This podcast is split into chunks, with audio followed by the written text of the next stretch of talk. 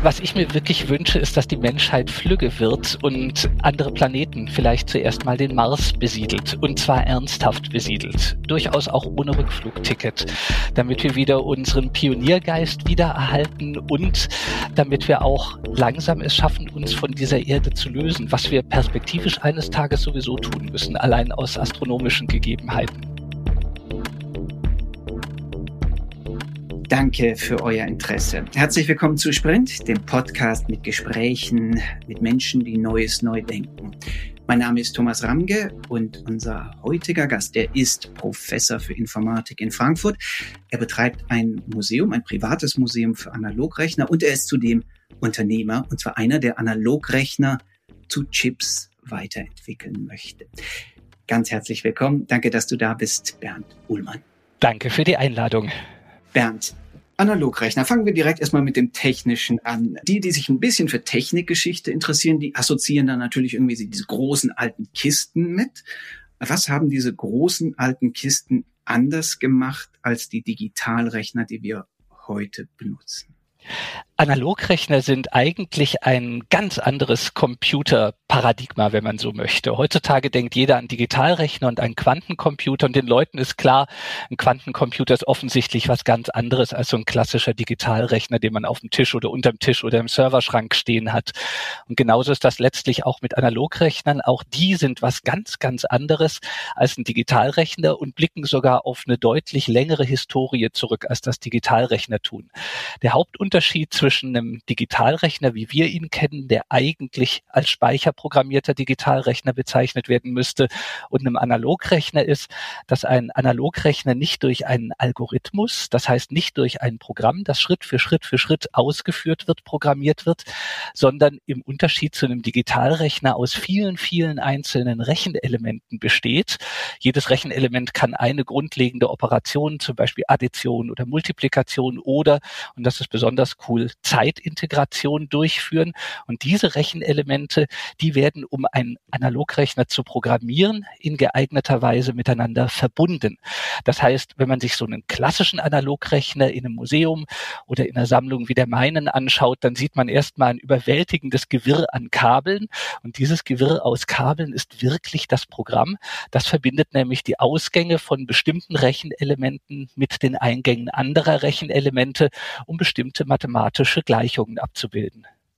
Bis wann waren Analogrechner dominant und wann übernahmen die Digitalrechner?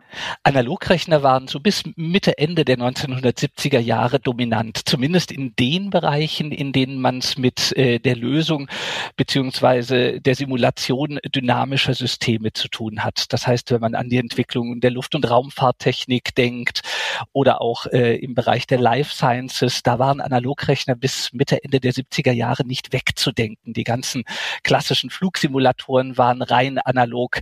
Vieles im, wie gesagt, im Bereich der Life Sciences war analog.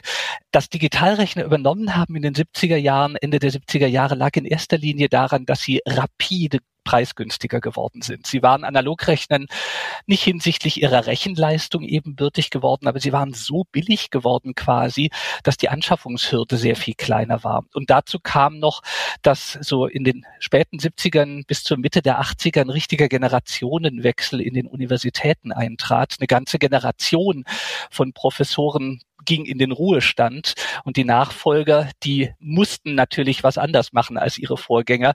Und nachdem die Vorgänger Jahre und Jahrzehnte lang Analogrechner gemacht hatten, bot es sich für die Nachfolger natürlich an, all das mit der damals dann ganz neuen, moderne Technologie der Digitalrechner zu implementieren. Und das hat zu einem Paradigmenwechsel geführt, wie man ihn unglaublich selten in der Technikgeschichte erlebt, dass wirklich quasi schlagartig innerhalb weniger Jahre eine ganze Rechentechnologie durch eine andere abgelöst worden ist und in Vergessenheit geriet. Was ging denn dadurch verloren? Was wir in der äh, Technikgeschichte ja zumindest schon öfter gesehen haben, dass das an so Weggabelungen man sich für ein System entschieden hat. Vielleicht nicht so abrupt wie in diesem Fall. Aber was ist in diesem Fall aus deiner Sicht verloren gegangen, dass man nicht vielleicht zweigleisig weiterentwickelt hat? Das war auf jeden Fall ein sehr, sehr großer Verlust. Ich persönlich empfinde Monokulturen immer als eine ganz, ganz schlechte Idee. Und letztlich ist unser Digitalrechnen eine massive Monokultur. Wir haben ganz aus den Augen verloren, dass man Probleme auf viele Arten lösen kann. Wenn ich meine Studenten anschaue und es geht um Integration, dann denken die sofort an, wir brauchen eine Schleife, wir müssen irgendwie kleine Summen bilden und letztlich aufakkumulieren. Und das ist nur eine Seite der Medaille. Eine Integration kann ich ja auch ganz anders machen. Ich könnte Wasser in den Eimer laufen lassen. Auch das hat man sogar technisch früher gemacht. Es gab hydraulische Analogrechner. Ich kann einen Kondensator aufladen. Das heißt, durch unsere Konzentration auf nur eine Technologie, auf unsere Digitalrechner, haben wir uns eigentlich Scheuklappen angelegt. Wir betrachten Probleme nur noch durch die Brille eines Digitalrechners und übersehen oftmals, dass es für viele Probleme, vor allem solche, die technisch und auch gesellschaftlich sehr relevant sind, durchaus Lösungsmethoden gibt, die einem Digitalrechner weit überlegen sind. Kannst du das konkret machen? Um welche Probleme geht es und was wären die Lösungen mit Analogrechnern? Also ganz allgemein, wenn du zum Beispiel in den Bereich des High-Performance-Computing schaust, äh, zum Beispiel Strömungssimulation oder Optimierungsaufgaben oder sonstige Sachen, das sind Dinge, die computational extrem komplex sind.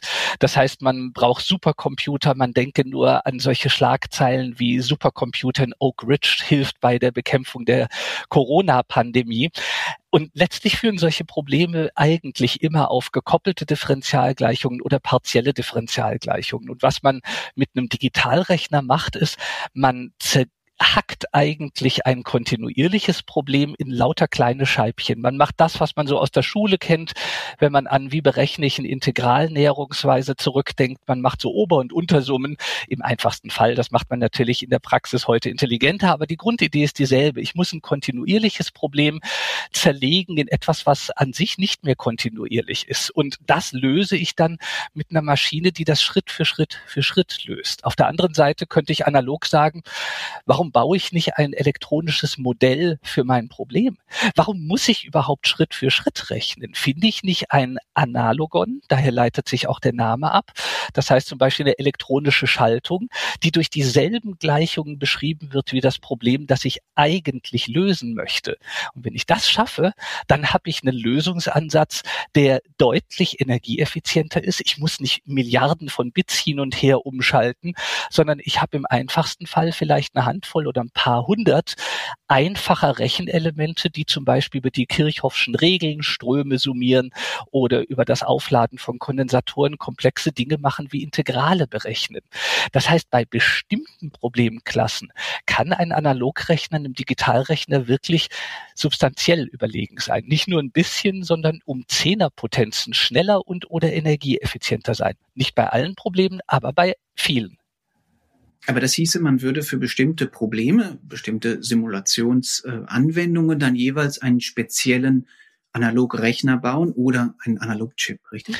Jein, also ähm, die Idee, zumindest unsere Idee ist, dass wir einen rekonfigurierbaren Analogrechner und Chip entwickeln wollen. Das heißt, wir müssen selbstverständlich weg von diesen zwar wunderschönen, aber unglaublich unpraktischen sogenannten Patch-Panels der klassischen Analogrechner, auf denen du teilweise tausende von Kabelverbindungen hattest. Das muss natürlich weg. Aber die Idee ist, dass auch die Rechenelemente auf einem solchen Chip, auf einem solchen hochintegrierten Analogrechner frei konfigurierbar sind. Das heißt, das Ziel ist eigentlich, dass man den Analogrechner dem Digitalrechner als Koprozessor zur Seite stellt. Du hast beispielsweise eine Einsteckkarte mit einem oder mehreren Analogprozessoren auf einem Chip und auf dem Digitalrechner läuft eine IDE mit einer entsprechenden Hochsprache, mit der ich mein mathematisches Problem beschreibe. Der Digitalrechner dient als Interface zum User und der Digitalrechner wandelt auch meine Hochsprachenbeschreibung des Problems in einen Konfigurationsbitstream für den Analogrechner und Chip um. Schick den zu dem Chip, der konfiguriert sich, löst das Problem idealerweise sehr viel schneller als der Digitalrechner und liefert das Ergebnis zurück. Das heißt, ich hoffe, wir brauchen eben keine Spezialanalogprozessoren für dieses oder für jenes, sondern dass wir zumindest im Bereich zum Beispiel des High-Performance Computing mit einer Art allgemeinem rekonfigurierbaren Analogrechner und Chip auskommen werden. Du hast eben angedeutet, du hast es dir als Unternehmer zur Aufgabe gemacht, unter anderem unterstützt von der Bundesagentur für Sprunginnovation. Zum einen eine Renaissance des Analogrechnens als solche einzuleiten, in Klammern diese dann natürlich weiterzuentwickeln und das parallel mit einer Miniaturisierung. Kannst du kurz beschreiben, was eure Firma macht, was der Ansatz ist und was da vielleicht so Ziele sind, Zwischenziele, bis wann ihr was erreicht haben wollt? Also der Ansatz ist im Prinzip erstmal dort den Faden wieder aufzunehmen, wo er eigentlich Ende der 70er Jahre liegen geblieben ist. Dass Digitalrechner derartig weit verbreitet sind, wie das heute der Fall ist und auch so unglaublich kostengünstig sind, liegt ja in erster Linie an den massiven Fortschritten, die man bei der Hoch- und Höchstintegration gemacht hat. Wenn man sich heutige Prozessoren anschaut, hat man fünf oder zehn und teilweise noch mehr Milliarden Transistoren auf einem Chip. Das wäre noch vor einigen Jahren und vor allem vor einigen Jahrzehnten vollkommen undenkbar gewesen. Und im Prinzip müssen wir da ansetzen, nämlich das Analogrechnen überhaupt erstmal auf einem Chip integrierbar zu machen. Natürlich gibt es einfache analoge Bauelemente, zum Beispiel Operationsverstärker oder Funktionsgeneratoren oder Multiplizierer, die man auch heute kaufen kann. Die gibt es natürlich schon integriert, aber es gibt, äh, abgesehen von einer Ausnahme, noch keine brauchbaren und vor allem brauchbar komplexen Analogrechner auf einem Chip. Was zum Beispiel gemacht werden muss, ist ähm, viele Dinge, die man mit klassischer Elektronik verhältnismäßig einfach machen kann, zum Beispiel Funktionserzeugung, angenommen, ich brauche eine Sinusfunktion oder sowas. Das hat man klassisch gemacht, indem man unglaublich viele teilweise vorgespannte Dioden genommen hat und den Sinus approximiert hat durch so einen Polygonzug. Das sind Technologien, die kann man nicht eins zu eins auf einen Chip übertragen. Das funktioniert nicht. Man muss seine Schaltungstechnik zu einem großen Teil auch der Technologie anpassen, mit der ich den integrierten Baustein implementieren werde. Und das ist natürlich in unserer heutigen Zeit CMOS-Technologie. Ein Großteil der analogen... Lass mich dich kurz unterbrechen, weil ich fürchte, dass auch ich nur relativ wenig von dem verstanden habe, was du die letzten Minute gesagt hast und unsere Hörer auch. Unabhängig von dem Technischen, du möchtest den Faden wieder aufnehmen, der in den 70er Jahren abgerissen ist und möchtest Chip entwickeln. Wie groß kann das werden? Gibt es genug Anwendungsfelder für diese Art der neuen Chips, die dann jetzt vergleichbar wären mit irgendwie Digitalrechner, Quantenrechner plus Analogrechner? Oder reden wir eigentlich eher über eine Art große Nische? Eine Nische ist das ganz sicherlich nicht. Ähm, also eines der größten Gebiete, in dem das Analogrechnen wirklich massive Vorteile bringen wird, ist äh, der ganze Bereich der künstlichen Intelligenz zum Beispiel äh, die üblichen Artificial Neural Networks, die ja auch heute schon mit Hardware-Unterstützung implementiert werden. Man denke an die Verwendung von Grafikkarten mit CUDA oder TensorFlow-Maschinen oder ähnliches. All das sind ja schon Spezialsysteme, die äh, im Bereich der KI verwendet werden, weil das ähm, Implementieren eines neuronalen Netzes mit einem klassischen Digitalrechner einfach nicht gut skaliert und nicht sehr effizient ist. Das ist etwas, das ist quasi maßgeschneidert geschneidert für einen Analogrechner. Wenn man sich ein biologisches neuronales Netz anschaut, das besteht aus Milliarden von einfachen Rechenelementen, den einzelnen Neuronen, die mit noch viel, viel mehr Synapsen miteinander verbunden sind. Aber das ist eigentlich schon die Grundidee des Analogrechners. Ich habe ganz viele einzelne Rechenelemente, die auf schlaue Art und Weise miteinander vernetzt sind, aber ich habe keine zentrale Verarbeitungseinheit mehr. Ich habe nicht mehr da meine Central Processing Unit und dort meinen Speicher sondern ich habe wirklich ein riesiges Feld aus Rechenelementen, die miteinander verschaltet werden. Das heißt, das ist keine Nischentechnologie. Okay, aber das heißt, dass ihr mit euren Chips eher dann irgendwie in Konkurrenz tretet zu dem, was Nvidia macht oder so. Also solche Art der Spezialchips, die dann eben. Jein. Also du hattest gefragt, wie wir vorgehen wollen. Ähm, ja. Erstmal braucht man die nötigen Rechenelemente und unser Plan ist es, erstmal einen allgemein verwendbaren Analogrechner on Chip zu entwickeln. Das wird unser Technologiedemonstrator sein. Mit dem können wir zeigen, schaut, wir können hochenergieeffizient und auch sehr, sehr schnell zum Beispiel Integrationen berechnen. Wir können Produkte machen. Wir können mehr oder minder beliebig komplexe Systeme aus Differentialgleichungen lösen. Und wenn wir jetzt eine Anwendung haben, die ein derart hohes Marktvolumen zum Beispiel hat wie künstliche Intelligenz, dann kann man sagen, auf Basis dieser Rechenelemente, die wir für unseren Chip entwickelt haben, bauen wir jetzt jetzt vielleicht auch Spezialchips, die dann wirklich darauf ausgelegt sind, nur noch neuronale Netze, die aber noch effizienter als das mit einem Allzweckanalogrechner wäre, zu lösen. im Prinzip genau dieselbe Entwicklung, die wir digital gesehen haben. Die Mehrzahl dieser digitalen Acceleratoren funktioniert ja im Großen und Ganzen wie eine normale CPU. Ich habe halt nur unglaublich viele davon dann auf einen Chip oder eine Karte gepackt. Die Technologie dahinter ist genau dieselbe und das wollen wir auch machen. Nur eben analog. Wie ist da der Zeitplan? Bis, bis wann wollt ihr, sagen wir mal, einen ersten gut funktionierenden Prototypen haben? Bis wann kann sowas dann irgendwie in die Vorserie gehen? Bis wann in die Serie? Also unser Zeitplan ist, dass wir ähm, etwa eineinhalb bis zwei Jahre ab ernsthaftem Entwicklungsbeginn des Chips benötigen werden, um unseren Allzweckanalogrechner und Chip vorstellen zu können. Und ausgehend davon muss ich dann zeigen, was die ersten äh, am erfolgversprechendsten, vor allem auch aus kommerzieller Sicht, Anwendungsfelder sind, für die man dann auf dieser Basis entweder hm, Systeme baut, das heißt Systeme, die aus vielen solcher Chips bestehen, oder sich überlegt, für diese Anwendung rentiert sich sogar ein spezieller Chip, der auf diese Anwendung maßgeschneidert ist. Hm. Nun seid ihr ja nicht durch Zufall von der Bundesagentur für Sprunginnovationen ausgewählt worden, in dem Sinne, als dass ähm, auch, auch die Bundesagentur ein hohes Marktpotenzial sieht. Das Potenzial, plötzlich in einem großen Feld eine disruptive, eine Sprunginnovation hinzubekommen. Wie schätzt du die Konkurrenzlage ein oder das Umfeld. Nicht? Du, du bist renommierter Experte für dieses Feld, aber vermutlich gibt es ja weltweit noch andere kluge Köpfe, unter Umständen auch mit hohen Kapitalressourcen, die an dem gleichen Feld arbeiten. Das ist richtig. Also man sieht vor allem, dass quasi die erste Ableitung äh, sehr positiv ist. Äh, Firmen, die sich in diesem Bereich äh, einen Anteil erkämpfen wollen, sprießen gerade in den USA ein bisschen wie die Pilze aus dem Boden, wobei die im Moment noch, zumindest soweit ich das im Überblick habe, alle eher auf bestimmte Nischenthemen schauen. Das heißt zum Beispiel analoge Sprachverarbeitung und Spracherkennung oder analoges Frontend für Messdatenverarbeitung und ähnliches. Im Moment sind wir, zumindest so mein Eindruck, noch die einzigen, die vorhaben, das zu einer Art General Purpose Analog Computer äh, weiterzuentwickeln. Das heißt, noch haben wir ein ziemliches Alleinstellungsmerkmal und das sollten wir gerade in Europa natürlich ausnutzen, dass wir hier eine Technologie haben, die andere noch nicht so auf dem Schirm haben und wir hier schon deutlich weiter, zumindest konzeptionell sind, was eine äh, Kommerzialisierung dieses Ansatzes angeht.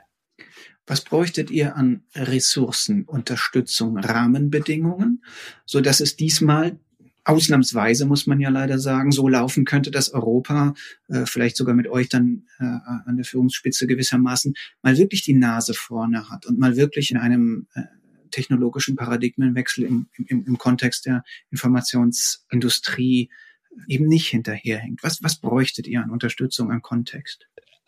Da kommen mir natürlich zwei Dinge in den Sinn. Das eine ist erstmal schlicht Geld. Chip-Entwicklung ist äh, wirklich erstaunlich kostenintensiv. Und das zweite Problem ist, Mitarbeiter zu finden in diesem Bereich.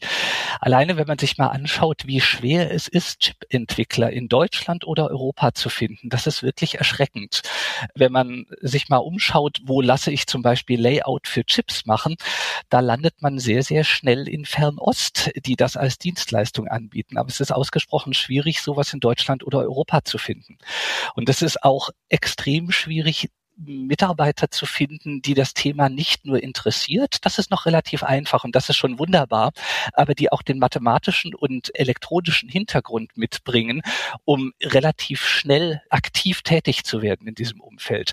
Momentan, das ist so ein bisschen mein Kritikpunkt an der ganzen Informatikausbildung, es ist zu sehr mit Scheuklappen auf den Digitalrechner ausgebildet. Auch Quantencomputing kommt überhaupt nicht in den normalen Curricula vor. Das kriegt ein Student vielleicht mal mit, wenn der sich in Informatik für irgendein Seminar einschreibt, das dann keine Pflicht ist und dann schreibt sich natürlich auch fast keiner ein.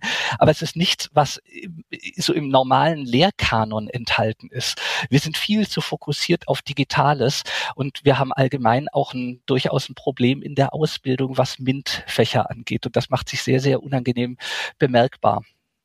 Also zumindestens aber was die Lehre von Analogcomputern angeht, das dürfte ja auch in Asien und Amerika nicht anders sein, weil es ja ähm, doch kein Feld ist, was weder in der Forschung noch in der Lehre jetzt äh, war. Ja, das ist richtig, aber es muss ja nicht unbedingt direkt auf Analogrechner spezialisiert sein, aber alleine analoge Schaltungsentwicklung, das machen sehr, sehr wenige. Software ist gefühlt viel einfacher. Letztlich ist es das nicht. Aber Software hat immer noch so diesen dieses, diesen Charme des, ach, das ist modern, das ist hip, wohingegen, hm, ich mache komische analoge Frontends für irgendetwas, das ist etwas, was irgendwie vollkommen ins Hintertreffen geraten ist. Das ist jetzt auch schon wieder einige Jahre her, bei einer ähm, recht führenden Elektronikzeitschrift, einer weltweit publizierten, war mal eine Statistik. Und wie gesagt, das ist einige Jahre her und damals stellte sich raus, dass das durchschnittliche Alter des Analog-Elektronikentwicklers weltweit wohl bei 55 Jahren lag. Und das ist ein Riesenproblem, weil wir reden ja nicht nur über Analogrechner. Die Welt ist analog. Wir brauchen analoge Elektronik für alles. Vom Smartphone über Medizinelektronik, alles, was irgendwie ein Interface zur realen Welt hat, muss am Ende des Tages analog sein. Und wir vergreisen in diesem speziellen Feld. Du betreibst ja auch ein Museum damit. Aber, aber ich habe in Filmen gesehen, dass auch viele junge Leute in dein Museum kommen. Ja, das Interesse ist da und das ist auch wunderbar. Aber das Problem ist, die Leute bringen alleine aus der Schule so unglaublich wenig, zumindest im Durchschnitt, mit, was zum Beispiel mathematische Grundlagen angeht, dass man im Studium erstmal vieles nachholen muss von dem, was zu meiner Zeit im Abitur noch ganz normales Abiturwissen auch im Grundkurs gewesen ist. Wären meine Eltern jetzt da, würden die sagen, haha, die Jugend von heute, wenn ihr wüsstet, was ich noch im Abitur gemacht hat, und sie haben recht, die mussten zum Beispiel noch Deutsch nach Latein übersetzen, da wäre ich gnadenlos gestorben bei so etwas. Aber das Niveau ist wirklich ganz massiv bergab gegangen in unserer Schulausbildung und entsprechend kommen Leute in Studiengängen, bei denen ihnen allein die ganz grundlegenden mathematischen Fähigkeiten zumindest am Anfang fehlen, um aktiv studieren zu können. Und das ist richtig hart auch für die Studenten. Die ersten ein, zwei Semester sind viel, viel härter, als das für meine Generation noch war, wenn solche Dinge wie, wie gehe ich mit einem Logarithmus um oder teilweise lach nicht, wie gehe ich mit einem Doppelbruch um, wenn das nicht wirklich einfach frei von der Hand weggeht. Darf ich ketzerisch zurückfragen, ob du das mit Daten belegen kannst oder ob das der Bias der alten Generation bist? Ich glaube, du bist so um die 50, die ja schon immer der Meinung war, dass äh, die, die jetzt äh, jünger waren, einfach viel weniger mitbringen. Sagen wir so, ich sehe meine Studenten seit mittlerweile, ich habe angefangen in der Lehre 1999. Das heißt, ich blicke auf mittlerweile 22 Jahre Lehrtätigkeit zurück. Und ich muss mir nur meine Klausuren von vor zum Beispiel zehn Jahren und jetzt anschauen meine Studenten sind nicht dumm. Das Problem ist, dass meine Studenten zu wenig mit auf den Weg gegeben bekommen. Und das ist gemein. Wir berauben eigentlich unsere Jugend ihrer Chancen, was die technisch-naturwissenschaftlichen Fächer angeht.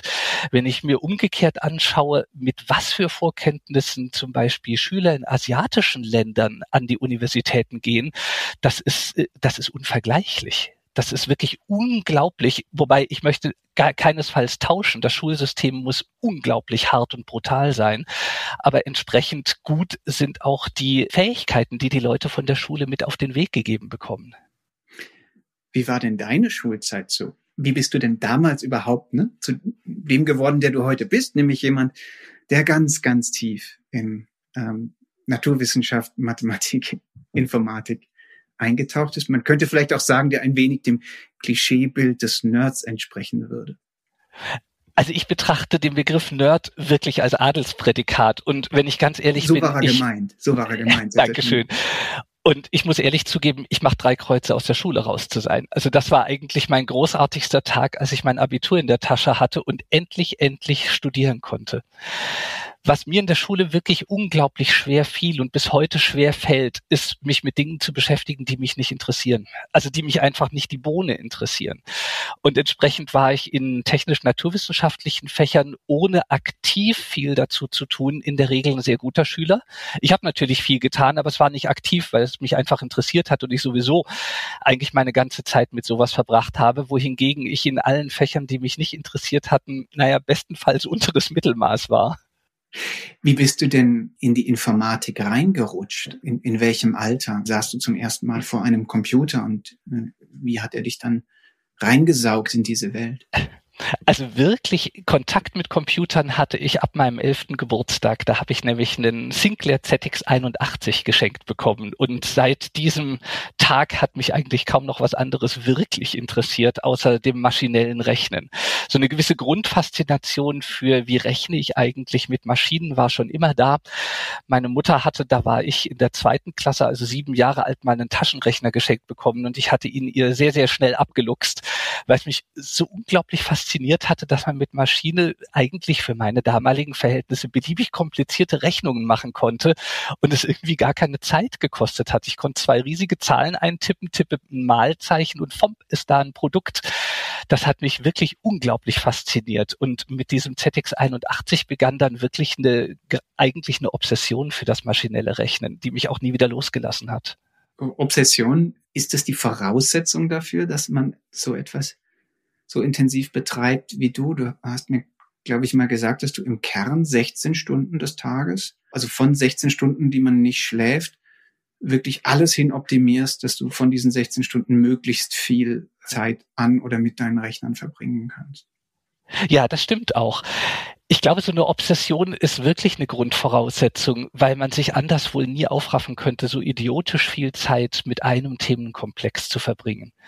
Das ist wie mit einem Konzertpianisten. Für einen Außenstehenden ist das unvorstellbar, sechs oder acht Stunden am Tag Klavier zu üben, weil wer mal ein Instrument gespielt hat und es nicht gerne gespielt hat, erinnert sich vielleicht an, oh mein Gott, Czerny-Etüden oder sowas, wie schrecklich das doch war.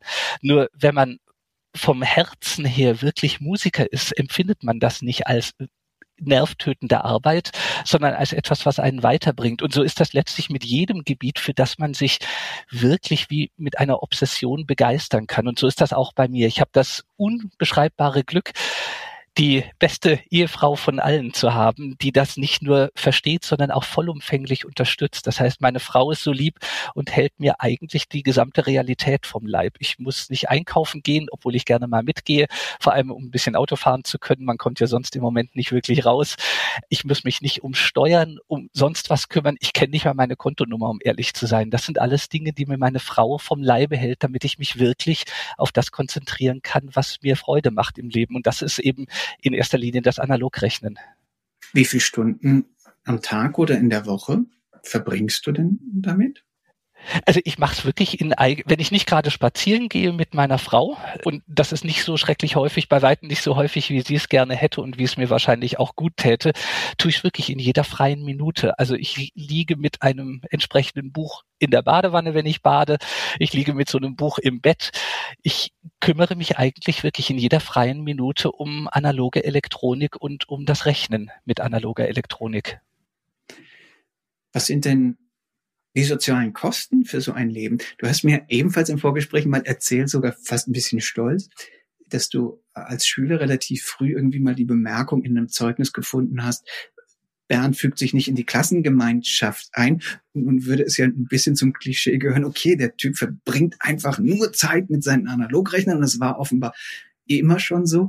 Ist das so oder das ist so. Und das Zitat stimmt auch. Das geht sogar noch weiter. Eigentlich heißt es, Bernd fügt sich, hat sich noch nicht in die Klassengemeinschaft eingefügt und stört häufig den Unterricht.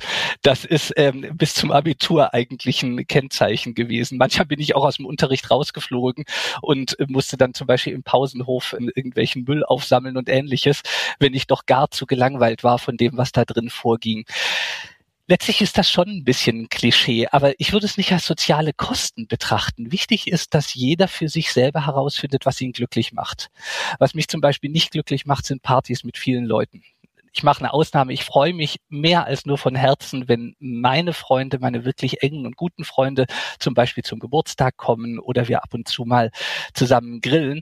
Aber ich bin jetzt niemand, der jede Woche irgendwie ausgeben muss. Ich bin auch niemand, der jeden Monat ausgeben muss und eigentlich nicht jemand, der jedes halbe Jahr ausgeben muss. Eigentlich genieße ich das gerade sehr, dass ich 100 Prozent meiner Zeit zu Hause verbringen kann und nicht auch noch abgelenkt werde durch irgendwelche externen Verpflichtungen. Wie gut, dass man nur einmal im Jahr Geburtstag hat.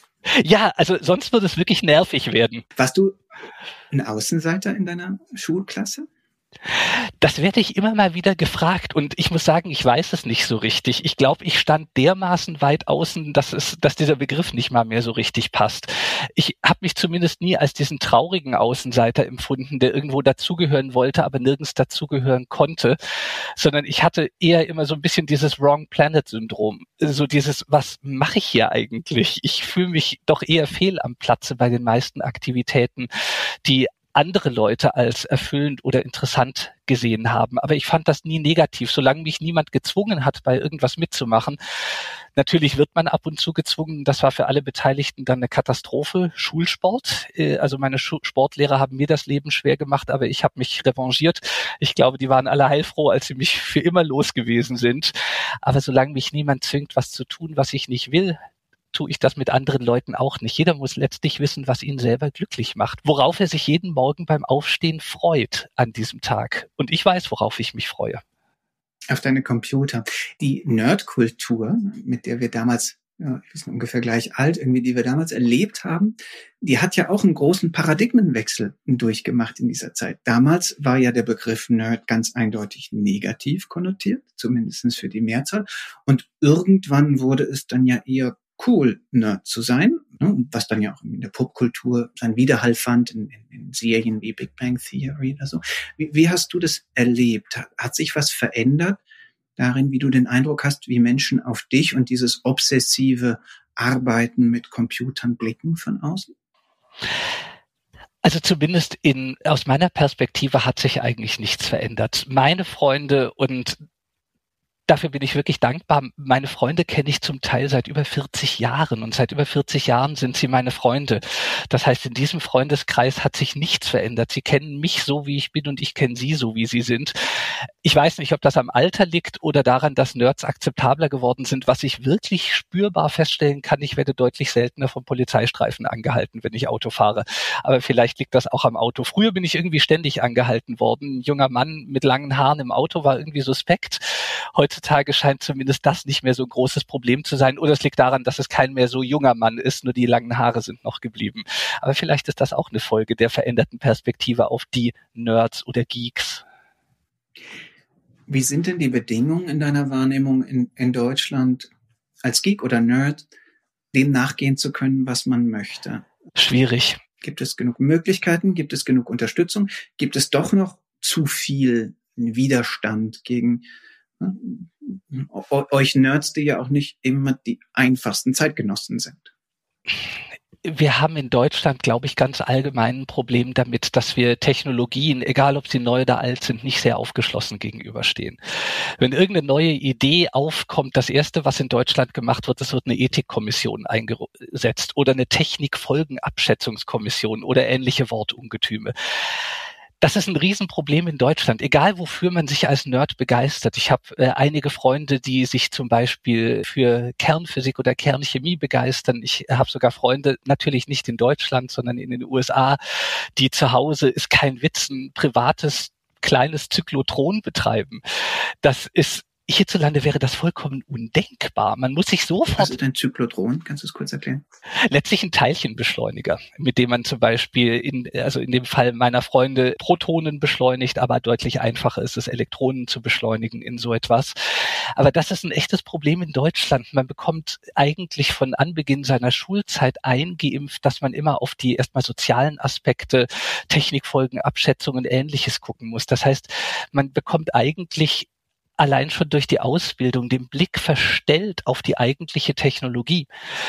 Mit manchen Dingen kann man sich ja eigentlich gar nicht befassen, ohne sofort in Erklärungsnot gebracht zu werden. Wenn man zum Beispiel, wie ich, wozu ich auch stehe, Kernenergiebefürworter ist, findet man sich dauernd in der Rolle, ja, und was denkst du über bla? Und zieh doch nach Fukushima, wenn das deiner Meinung alles gar nicht so schlimm war. Es ist gar nicht möglich, über viele Technologien eine nicht emotionale, sondern eine sachliche Debatte zu führen. Und das erlebe ich, wenn ich in den USA zum Beispiel bin, bei weitem nicht so. Das ist in Deutschland viel, viel ausgeprägter als zum Beispiel in den USA oder in Großbritannien. Hast du eine Erklärung dafür? Wenn ich ganz ehrlich bin, nicht wirklich. Ich habe nur selber erlebt, dass das zu meiner Schulzeit schon ziemlich ausgeprägt war. Also ich erinnere mich an ziemlich viele, ziemlich unangenehme Schulstunden, auch im Sozialkundeunterricht, bei denen ich, anders kann ich es gar nicht beschreiben, von meinen Lehrern quasi in die Mangel genommen worden bin, weil ich zum Beispiel der Meinung war, dass Automation im industriellen Umfeld die Menschen voranbringt, während meine Lehrer der Meinung waren, letztlich ich bin das kapitalistische Schwein, das Leute um ihren Broterwerb bringt oder ähnliches. Und auch damals war keine wirkliche Diskussion möglich, weil ich habe immer versucht, mit Fakten zu argumentieren, während die anderen sehr, sehr schnell auf eine emotionale Argumentation umgeschaltet haben. Und gegen emotionale Argumente kann man es ja eigentlich nicht nennen. Gegen emotionale Aussagen kann man mit Fakten letztlich nicht ankommen. Das ist ein wirkliches Problem und es zeichnet sich immer stärker ab. Mir zum Beispiel macht das wirklich Sorgen, wenn ich mir Fridays for Future anschaue. Ich meine, gut und schön, dass die jungen Leute sich sorgen um den Zustand des Planeten und darum, wie wir mit ihm umgehen. Aber sich hinzustellen und zu sagen, der Planet verbrennt oder ihr habt mir meine Jugend gestohlen, das ist doch kein Ansatz. Wenn ich was besser machen möchte, warum studieren die Leute nicht Ingenieurwissenschaften und machen Dinge besser? Wenn so Sachen kommen wie, ja, dann muss man mal entwickeln. Wer ist denn Mann? Mann sind die, die eigentlich von den anderen immer an den Pranger gestellt werden. Das finde ich ein bisschen schizophren und auch offen gestanden sehr unfair in solchen Diskussionen. Das ist eine Sache, wirklich zu sagen, keine Ahnung, Klimawandel besorgt mich, wir müssen was tun. Und die andere Sache, das nur durch zum Beispiel Verbote einzufordern. Wir können nicht alles verbieten. Und wenn wir uns anschauen, wo wir sind, sind wir eigentlich nur durch den sinnvollen Einsatz von Technologie da. Ich möchte in keinem früheren Zeitalter gelebt haben. In den meisten früheren Jahrhunderten wäre ich gar nicht mal ansatzweise so alt geworden, zumindest im Durchschnitt, wie ich es jetzt schon bin, schon gar nicht bei bester Gesundheit. Das sind Dinge, die wir der Entwicklung unserer Technologie zu verdanken haben. Und wir sollten eigentlich sehr viel dankbarer denjenigen sein, die Technologien entwickeln und letztlich auch der Technologie selber. Aber das gerät immer mehr in den Hintergrund. Technologie an sich wird immer mehr als ein Damoklesschwert dargestellt und nicht als letztlich der Heilsbringer, der es ist, mit dem du über sieben Milliarden Leute auf einem doch recht kleinen Planeten am Leben erhalten kannst, mit dem du Leute aus der Armut herausholst, mit denen du Krankheiten besiegst, die noch vor wenigen Jahrzehnten oder Jahrhunderten ein Todesurteil gewesen wären aber mit dem du unter Umständen auch Technologien nutzt, die die planetaren Grenzen deutlich übersteigen. Also was du gerade gemacht hast, ist ja auch fast ebenfalls eine emotionale Gegenreaktion gegen eine Kritik, bei der wir genau hinschauen müssen. Wie sehe denn dann rational sinnvolle Technikfolgenabschätzung aus? Denn dass Technikentwicklung immer antizipieren muss, dass die Rebound-Effekte der Technologie nicht so groß werden, das dürfte doch auch Konsens sein, oder? Wenn ich ganz ehrlich bin, bin ich mir da nicht sicher. Wenn ich bei allem antizipiere, was man damit an Unfug anstellen kann, dann fessle ich mich letztlich selber. Was willst du zulassen? Wollen wir Kerntechnik verbieten? Ich meine, ist sowieso witzlos. In Deutschland äh, ist, hat die Kerntechnik keine Zukunft, aber weltweit sind momentan, glaube ich, 53 Reaktoren im Bau und etwa 450 im Betrieb. Also das ist keine Technik, die so schnell verschwinden wird. Die verschwindet in diesem Land und vielleicht in anderen kleineren Ländern, aber nicht bei den großen Playern. Aber muss ich denn immer dran denken, dass äh, letztlich eine Nuklearwaffe auf im Großen und Ganzen selben Wirkungsmechanismen basiert wie ein Kernkraftwerk? Sicherlich nicht. Dieser immer beschworene Dämon des Proliferationsrisikos, der gilt ja für moderne Reaktoren und vor allem für in der Entwicklung befindliche Reaktoren überhaupt nicht. Wir stellen uns glaube ich, häufiger ein Bein dadurch, dass wir immer nur die negativen Aspekte in den Vordergrund rücken, vor allem wenn sie noch nicht mal realisiert worden sind. Weil wo hätte man aufhören sollen? Hätte man den ersten Impfstoff schon verbieten sollen? Nur weil es vielleicht Impfreaktionen gibt oder weil man irgendwann mal auf die bescheuerte Idee kam, Biowaffen herzustellen. Natürlich ist das eine Perversion, eine Biowaffe herzustellen. Aber was, was will ich tun? Ich kann ja nicht die gesamte Forschung in diesem Bereich unterbinden, nur weil jemand die Forschung pervertieren könnte zur Herstellung einer Waffe. Aber gibt es keine Chance, Technologieentwicklung so zu kanalisieren, dass sie deutlich mehr nützt als schadet und dass ich zumindest so die absoluten Großschäden von vornherein, wenn nicht ausschließen, dann doch minimieren kann. Das tut letztlich jeder, der Technologie entwickelt. Ich meine, wir haben ja auch nicht aufgehört, Luftfahrt zu betreiben nach dem Unglück der Hindenburg. Äh, heutzutage würden wir das natürlich sofort machen. Ein Luftschiff stürzt ab und wir würden sagen, oh mein Gott, Luftfahrt ist viel zu gefährlich, wir können die Risiken nicht abschätzen, weder für die an Bord noch für die auf dem Boden. Dass man auch ganz andere Methoden zum Fliegen verwenden kann, die wesentlich weniger risikoreich sind. Das ist vielleicht auch nicht so die cleverste Idee, sowas mit Wasserstoff zu füllen oder einen brennbaren Anstrich der Außenhaut zu verwenden. Das sind alles Lektionen, die man daraus lernt.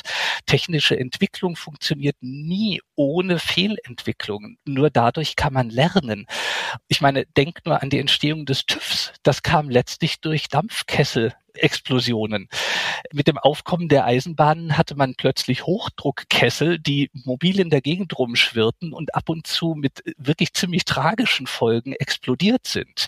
Trotzdem kam zum Glück niemand auf die Idee, die gesamte Technologie zu verbieten, sondern man kam auf die Idee, okay, wir haben hier ein Problem, das müssen wir irgendwie in den Griff kriegen. Denkt euch was aus. Welche Bedingungen bräuchten denn Sprunginnovatoren in Europa, damit Europa wieder das wird, was es mal war, nämlich das Powerhouse der radikalen Innovation? Also den ersten Punkt hatte ich schon gesagt. Ich persönlich bin der Meinung, wir müssten vor allem in der Schulbildung erstmal ansetzen. Wir müssen die MINT-Fächer viel mehr in den Vordergrund rücken und nicht als das braucht man auch vermitteln. Man braucht nicht auch MINT-Fächer, man braucht in erster Linie MINT-Fächer, zumindest wenn man einen hohen Lebensstandard halten will. Ein ganz zentrales Problem meiner Meinung nach ist eben die Risikoaversität, die wir hier in Deutschland und in Europa haben. Ich glaube, es gibt kein anderes Land der Welt, in dem man zum Beispiel Erlaubnisscheine oder sowas ausfüllen muss. Ähm, wenn wenn du dein Kind zu einem Abenteuergeburtstag im Kletterpark oder so gehen lässt, musst du ja vorher als Eltern was unterschreiben, dass du das Risiko übernimmst und ähnliches. Du liebe Güte, wenn ich mir überlege, was wir als Kinder für Unsinn im Wald gemacht hatten und unsere Baumhauskonstruktionen waren garantiert lebensgefährlich. Aber wir haben unglaublich viel dadurch gelernt. Wir versuchen unsere Kinder und uns selber immer mehr in Watte zu packen und vergessen vollkommen, dass das Leben an sich immer ein bisschen mit Risiko behaftet ist, aber dass auch dieses Risiko das Leben letztlich lebenswert macht. Und so ist das auch mit Firmen. Scheitern ist in Deutschland und Europa ja ein Unding. Wehe, man es einmal pleite gegangen oder ähnliches. Ich bin es zum Glück nicht, aber wenn ich mir das anschaue bei Freunden aus den USA, das ist fast ein Stigma dort, wenn man noch nicht mindestens einmal Konkurs angemeldet hatte. Deren Argumentation ist nämlich, wenn man nicht mindestens mal gescheitert ist, wie will man denn was gelernt haben für das neue Unternehmen? Das ist ein vernünftiger Umgang mit Risiken. Aber das ist etwas, was unserer Kultur vollkommen abhanden gekommen ist, leider. Mein Lieblingsbeispiel ist immer, ich glaube, das hatte ich dir im Vorgespräch auch erzählt, ich bin ein großer Fan der Ammoniaksynthese nach Haber und Bosch. Ich finde dieses Verfahren einfach grandios, weil es so unglaublich kompliziert ist, technisch im großen Maßstab umzusetzen. Kannst du kurz erklären, was das ist und was es macht? Ein Hauptproblem zum Beispiel bei der Herstellung von Düngemitteln ist es, dass man Stickstoff in chemisch einfach verwendbarer Form braucht. Stickstoff ist ja das häufigste Element in der Luft, aber da bringt er einem nichts, weil die Stickstoff-Dreifachbindung so unglaublich stark ist. Man kriegt den Stickstoff aus der Luft nur mit Gewalt in irgendwelche Substanzen verwandelt, die man zum Beispiel für Dünger verwenden kann. Und der Triumph der Haber-Bosch Ammoniaksynthese war, dass man im Prinzip mit etwas Gewalt, sprich sehr hohem Druck, einige hundert Atmosphären, sehr hohen Temperaturen, einige hundert Grad Celsius und schlauen Katalysatoren aus Wasserstoff und Stickstoff Ammoniak herstellen kann. Und Ammoniak ist eine ganz zentrale Chemikalie, zum Beispiel für die Düngemittelherstellung. Allerdings auch, und das passt ganz gut zu dem Gesprächsteil vorhin, für die Sprengstoffherstellung. Man ahnt natürlich, warum dieses Verfahren gerade in den Weltkriegen von so großer Bedeutung gewesen ist man brauchte irgendwo Stickstoff- und Sauerstoffträger für die Herstellung von Sprengmitteln in einem Land, das äh, das nicht zum Beispiel aus natürlichen Ressourcen abbauen konnte. Aber was mich so fasziniert daran ist, mit welcher Unbeirrbarkeit Karl Bosch dieses Thema in Angriff genommen hatte. Das, was Fritz Haber demonstriert hatte, das war im Labormaßstab. Und das war schon nicht einfach. Aber sowas in den großtechnischen Bereich umzusetzen, das ist eine, eine Genieleistung. Und was ich so ein schönes äh, Zitat finde, ähm, wenn man ins Karl Bosch Museum geht, das ich übrigens sehr empfehlen kann, not affiliated, aber trotzdem sehr sehenswert. Da ist eine Aussage von Karl Bosch, in der er sagt, am Anfang der Entwicklung haben sie für eine Tonne Ammoniak etwa eine Tonne Stahlschrott produziert und zwar durch explodierte Reaktoren, also ähm, chemische Reaktoren, in denen eben dieser Synthesevorgang ablief. Sich davon nicht entmutigen zu lassen, jahrelang Millionen von Mark zu quasi verbraten, um immer wieder zu sehen, dass auch dieser Lösungsansatz nicht funktioniert und der Reaktor einem wieder um die Ohren geflogen ist, aber trotzdem sich nicht beirren zu lassen und diese Technologie zu einem guten Ende zu führen, das finde ich bewundernswert. Das wäre heute undenkbar. Kein Unternehmen würde so eine Entwicklung heute oder kaum ein Unternehmen würde so eine Entwicklung heutzutage selber stemmen, wenn absehbar ist, dass man jahrelang Forschung und Entwicklung leisten muss und teilweise auch durchaus Menschenleben gefährdet bei der Entwicklung. Da gab es ziemlich grauenvolle Unfälle. Ich meine, Wasserstoff und Stickstoff mit ein paar hundert Atmosphären Druck in einem Reaktor, der einem um die Ohren fliegt, das ist nichts, was man einfach so abtun kann. Und dieser gesunde Umgang mit einem technologischen Risiko, den haben wir völlig verlernt. Umso beeindruckender finde ich zum Beispiel die Entwicklung der privaten Raumfahrtunternehmen in den USA. Ich nenne mal keine Namen, aber es gibt ja mehr als eines. Letztlich haben die in wenigen Jahren oder sagen wir mal in wenigen Jahrzehnten einen Stand erreicht, auf dem zum Beispiel auch die staatlichen Player sind. Und die hatten ganz selbstverständlich, Raketenentwicklung ist unglaublich fehlerträchtig und auch unglaublich gefährlich. Die hatten ganz selbstverständlich auch mit vielen, vielen Rückschlägen zu kämpfen.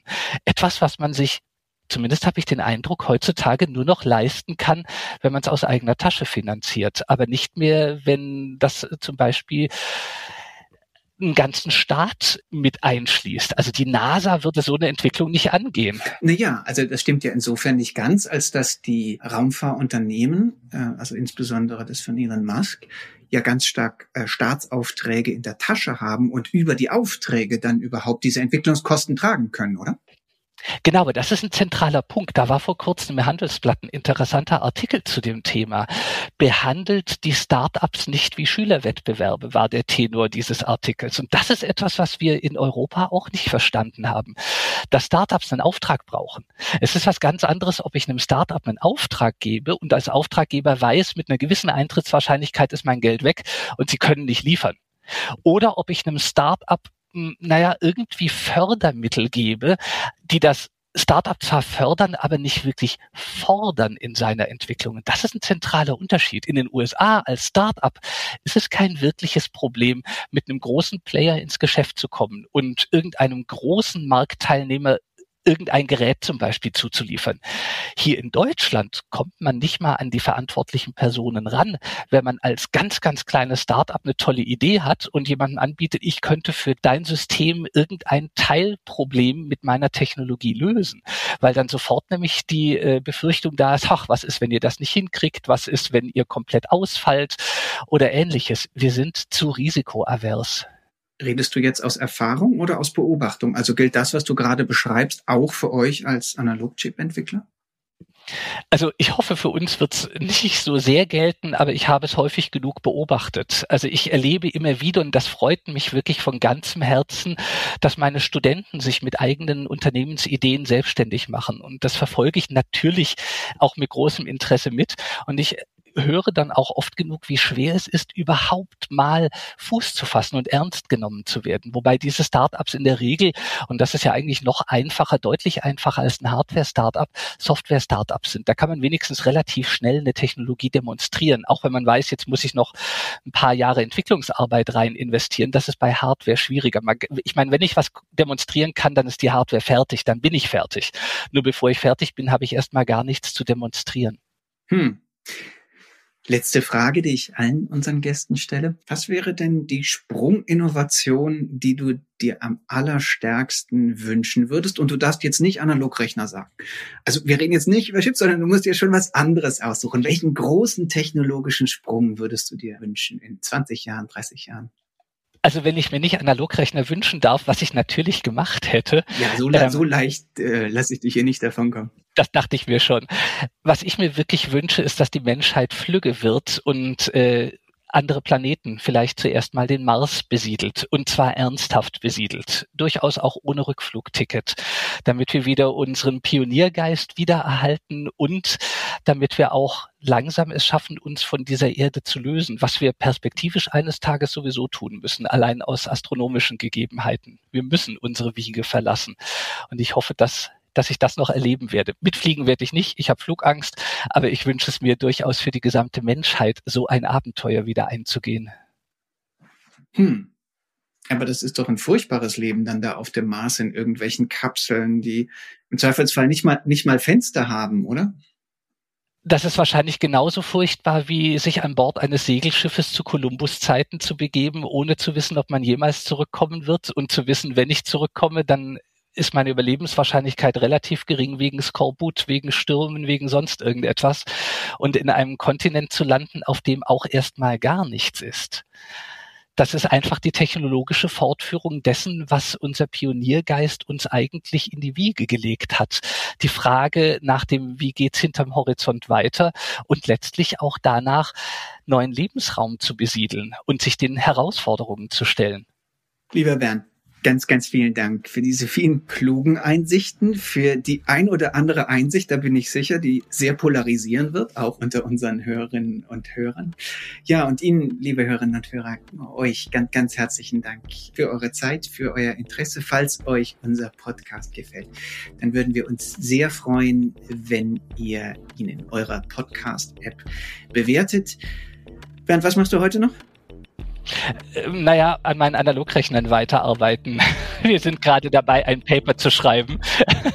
Diese Antwort überrascht uns nicht. Auch da wünsche ich dir viel Spaß, viel Erfolg, viel natürlich Danke ähm, dir. Erfolg auf mittlere und langfristige Sicht mit deinen Rechnern.